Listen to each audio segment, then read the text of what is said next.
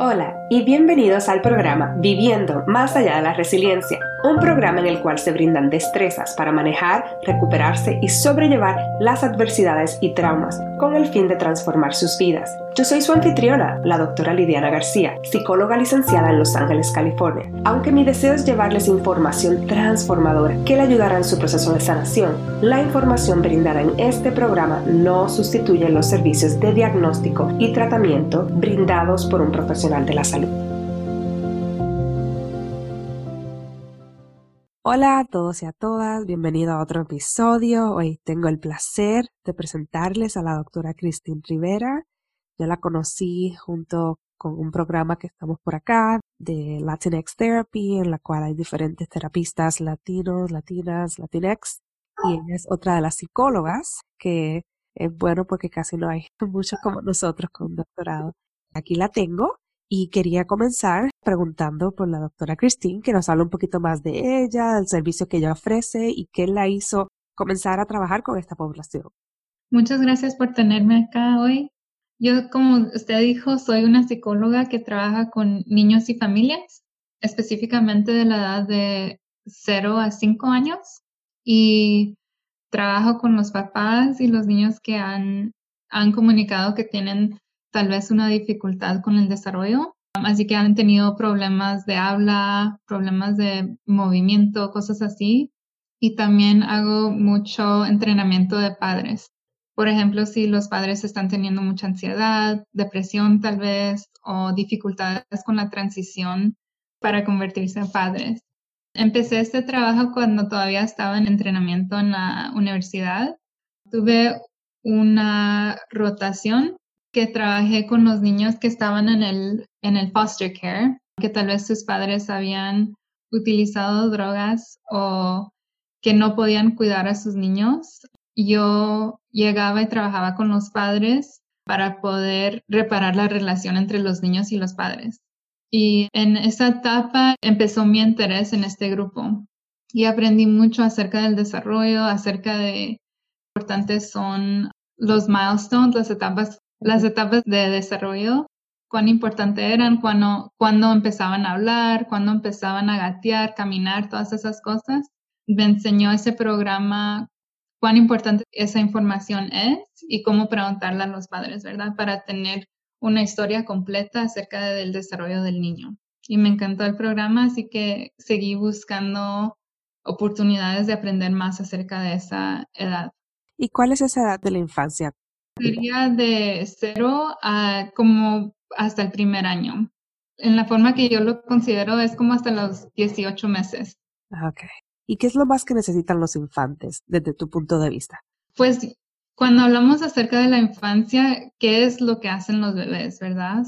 Casi siempre es que lloran, hacen popó, pipí y duermen. Pero en realidad es mucho más que están haciendo ellos, porque cuando están adentro de la mamá todo está bien seguro y calmado, pero ya que salen al mundo, después del parto es como mucha estimulación. Así que hay muchas luces, mucho ruido, muchas cosas que no podemos controlar. Por ejemplo, cuando estamos manejando y tenemos el bebé en el, en el auto, es difícil controlar si alguien nos van a, nos van a pitar en el callejón, que no podemos controlar. Así que en esa etapa de infancia lo, lo, mayor que los niños están tratando de hacer es solo regularse, quedarse calmados, saber cómo, cómo manejar toda la estimulación que pasa en todos los momentos de la vida. Sí, esto es muy importante, cómo aprender a regularse y a calmarse, porque es muy diferente el ambiente cuando estaban en el vientre de mamá. Y esto es bien difícil porque en la cultura latina hay esa concepción de, de no engreírlos, no sé si ustedes también le llaman, en Puerto Rico le llaman engreír, cuando tú estás como, si le dan la atención, luego entonces la van a requerir, la van a requerir, la van a requerir. No sé cuál palabra utilizaría, pero en Puerto Rico se le llama engreírlos. Sí, es bien difícil y tenemos que saber cuándo tenemos que responder rápidamente y cuándo ellos pueden regularse ellos solos y pueden estar aprendiendo esa, ese skill set. Sí, y esa es la parte que yo creo que es importante, el balance de no es dejarlos ahí al lado, pero tampoco estar muy como intensos cuando lloran o se preocupan porque entonces se le lleva el mensaje de que algo está pasando. Se desarrolla otros apegos difíciles, sí. Y también como padres tenemos que manejar nuestra ansiedad cuando los niños están llorando, porque cuando los niños lloran es como un pánico y queremos responder bien rápidamente, pero no siempre podemos hacer eso y también no los ayudamos mucho si nosotros llegamos y estamos bien ansiosos mientras los recogemos y solo queremos que paren de llorar. Tenemos que nosotras también estar calmadas, recoger al niño para poder cuidarlo bien. Sí. ¿Cuáles son algunas de las de los problemas que ves mayormente con esta población cuando van a recurrir para tus servicios? Con los padres, una de las cosas más difíciles es la transición en convertirse en padres. Las mamás y también los papás piensan que todo va a ser de un modo, ¿verdad? Así que hay muchos planes que siguen después de que una mujer está embarazada y quieren planear todo, ¿verdad? Cómo va a ser, todas las cosas que necesitan comprar, cuánto van a trabajar cada padre, quién va a estar encargado de estar en la casa o por cuánto tiempo van a estar en la casa, todo eso. Y casi todos tienen un plan, pero ya que nace el bebé, ese plan se mira bien diferente. Así que una de las cosas que son más difíciles es solo acoplarse a todo lo que es nuevo, ¿verdad? Es saber cómo manejar esa transición, cómo, cómo la mamá se vuelve en una mamá y el papá también, o el partner. Cómo va a ser y cuáles son las responsabilidades de cada papá. Así que pienso que esa es una de las dificultades más grandes, es solo saber cómo hacer esa transición y cómo encajarse para saber cuál es el rol de cada persona que está involucrada. Sí, me imagino, sí, me pasó. es bastante complicado. y desde el punto de vista del infante, ¿cuáles son las cosas que quizás ellos se les dificultan mayormente? La cosa más difícil para un bebé es ser entendido, ¿verdad? Porque ellos no saben hablar y es y no todavía saben comunicarse. Tal vez hasta los cuatro o cinco meses pueden comunicar un poco más por medio de gestos, pueden decir un poco más, pero al principio toda la comunicación es como que los padres están adivinando qué es lo que necesita el niño. Así que la parte más difícil es estarse los niños calmados y recibir lo que ellos necesitan sin poder comunicarse. Eso debe ser bien frustrante si uno se pone a pensar, sí. Ya. No puede moverse, dame esto. Oh, ya. ¿Qué destrezas utilizas para trabajar con estas familias que vienen hacia tus servicios? Casi siempre me gusta llegar a la casa de los padres cuando están con los niños porque siento que es más natural estar en su casa donde pasa todas las cosas. Es fácil estar en mi oficina y decirles lo que necesitan hacer pero es diferente si yo estoy ahí y estoy viendo cuáles son las partes que son más dificultosas para ellos, porque tal vez es solo la ansiedad al principio cuando el niño está llorando y no es el acto de lo que ellos necesitan hacer, sino es solo regularse como padres, ¿verdad? Así que prefiero trabajar en, en la casa con los padres. También recomiendo que tengan un grupo de apoyo padres que sea, puede ser familia, puede ser amigos, amigas, pero necesitan tener un, un apoyo muy fuerte durante ese tiempo. Sí, sí, todas estas cosas son muy importantes. Y con la terapia trabajas junto con los dos ahí a la misma vez o solo con uno, ¿cómo lo manejas? Como cada familia es diferente, depende de la familia. Así que si los dos están disponibles, entonces trabajamos todos juntos. Si es, por ejemplo, la abuela que va a estar siempre en la casa, entonces quiero trabajar con un padre y también con la abuela. Pero depende del sistema del niño, porque siempre todas las familias son bien diferentes y el apoyo que cada familia tenemos es diferente también. Así que siempre quiero trabajar con el sistema de esa familia. Sí. Y cuando hablas de sistema, incluyes a los abuelos, abuelas, a la persona que está en la casa. Ajá, sí, por supuesto. Cuando pienso en el niño, por ejemplo, el niño empieza en el centro, ¿verdad? Pero también están involucrados los papás, también están involucrados los tíos, las tías, tal vez una escuela, un daycare, un babysitter. Todos los que están involucrados son parte de ese sistema y si no estamos todos en, en la misma página, no va a funcionar.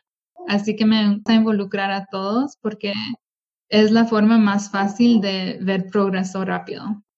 ¿Qué otras recomendaciones tienes para los papás para que cuidan a los niños para prepararse a traer a un infante, un bebé? Para traer un infante recomiendo mucho, como dije antes, el apoyo que ellos necesitan al principio, ¿verdad? A veces es en forma de comida que mucha, muchos de los amigos y familia traen comida al principio porque no hay tiempo de cocinar. También que busquen apoyo, por ejemplo, con una terapia sería buena si tienen tal vez una forma de trauma que tal vez si tienen una trauma que están volviendo a recordar durante ese tiempo, queremos que busquen terapia en ese momento solo para poder procesar todo esto, para que se sientan más, más listos ya que llegue el niño, ¿verdad? Y también queremos que tengan diferentes prácticas para manejar la ansiedad o depresión. Así se, si podemos tener una lista de cosas que pueden hacer cuando tienen ansiedad.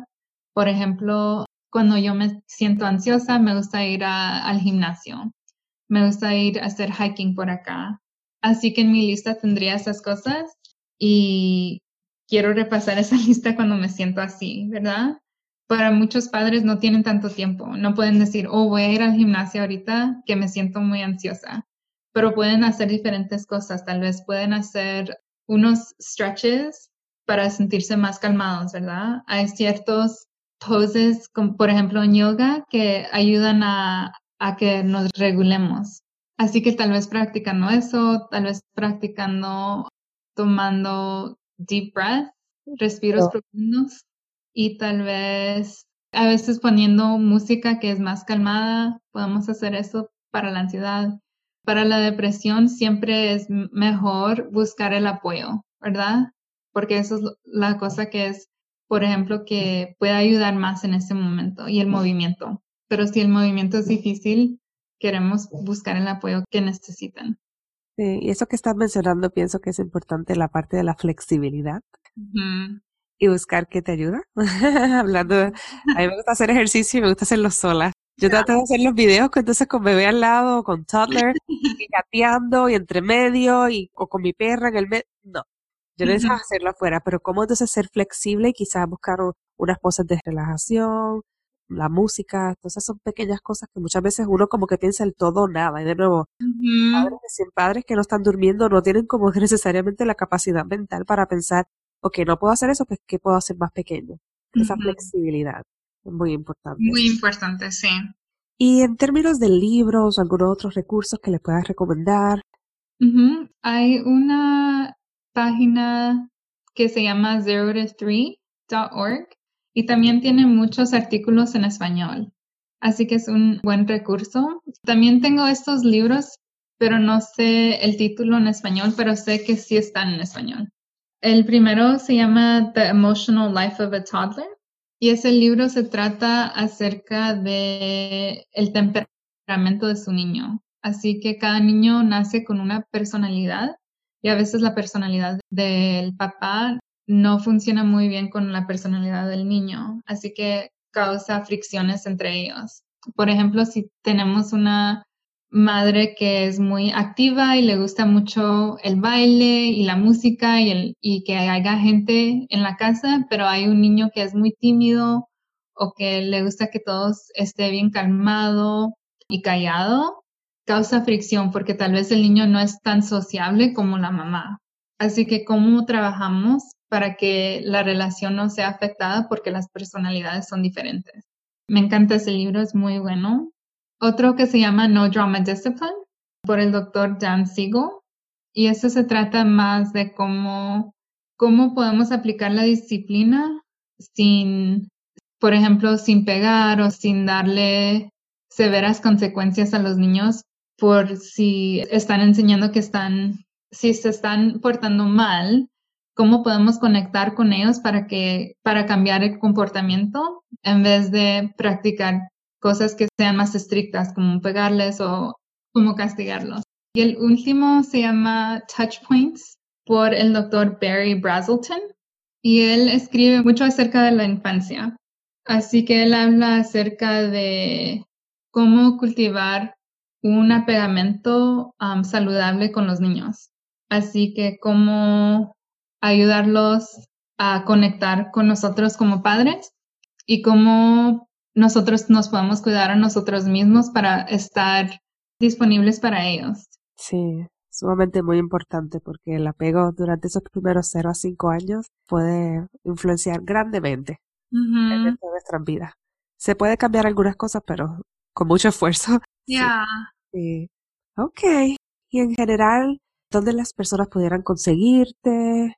Um, yo hago, ofrezco servicios privados en Burbank, California y también en Montrose, California. Y también hago unas sesiones por medio del Internet, pero tienen que ser en California también. Y me pueden encontrar en Instagram. Mi, me llamo la doctora Cristina Rivera y ahí también me pueden mandar email. También está mi número de teléfono. Sí, toda esta información yo la voy a incluir en el resumen del episodio, así que le pueden dar clic ahí mismo y lo pueden buscar para poder accesarlo más fácil. Ok, y muchas gracias por toda la información que nos has dado antes de culminar la entrevista. ¿Algo más que pienses que, que te faltó, que quieras añadir, algún pensamiento final? Lo único que, o que no hablamos fue acerca de los Angels in the Nursery, que pienso que es importante.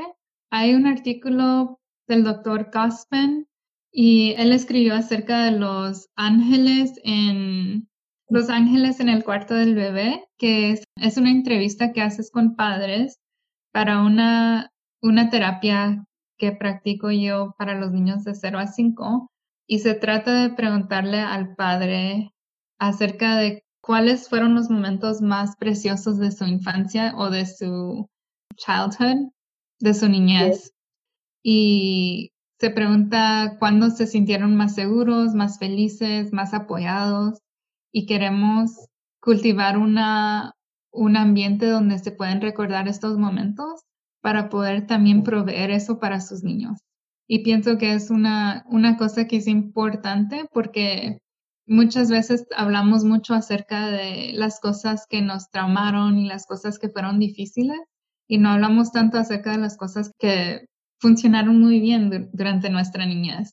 Así que es importante también pensar en esas cosas para también poder cultivar eso para nuestros niños. Sí, sumamente importante. En estos días estamos con mucha reflexión sobre en qué nos estamos enfocando y si estamos enfocándonos siempre en cualquier, cuál es el problema, qué es lo malo que está pasando, esa es la atención que estamos brindando. Sí. Y esto es algo que muchas veces, yo no lo he escuchado, sí he escuchado del modelo el Parent Child Psychotherapy, pero nunca he escuchado de este artículo, pero definitivamente el video lo voy a buscar. Interesante porque es como esta filosofía de resiliencia, que es parte de lo que el podcast es todo sobre. sí, es muy bueno. Y para las personas que estaban escuchando que quizás dijeron, o no tienen hijos, quiero que sepan que, bueno, si ya llegaron aquí, ya llegaron al final de la información, pero que lo escuchen también desde el punto de vista recordando quizás, y mucha de esta información va a ser no verbal, quizás va a estar en su cuerpo, quizás una sensación, y muchas veces pueden experimentarlo cuando escuchan a un infante llorando. ¿Cuál es su reacción? ¿Cómo se siente? Ahí pues quizás pueden tener un poco de una pista de cómo fue su infancia o cómo se respondió cuando ustedes lloraban, cuáles fueron las atenciones que recibieron, porque esto es muy importante. Ok, pues muchas gracias, doctor Christine. Y ahí entonces las personas ya saben dónde pueden conseguirte. Mil gracias por toda esta información, es muy importante y espero que las personas que estén escuchando hayan visto y hayan escuchado el valor y que si necesitan comunicarse con ella, que la puedan conseguir a través de los links que voy a poner aquí. Ok, pues entonces muchas gracias, que tengan un buen día, hasta luego. Gracias, me encantó estar aquí con usted. Igual. Gracias por escuchar el podcast Viviendo más allá de la resiliencia. Qué bueno es saber que están por aquí y espero que continúen en esta travesía y nos vemos en el próximo episodio. Si te gustó mucho este episodio, por favor recuerda darle like, review it y que lo compartas con tus amistades y familiares. Hasta la próxima.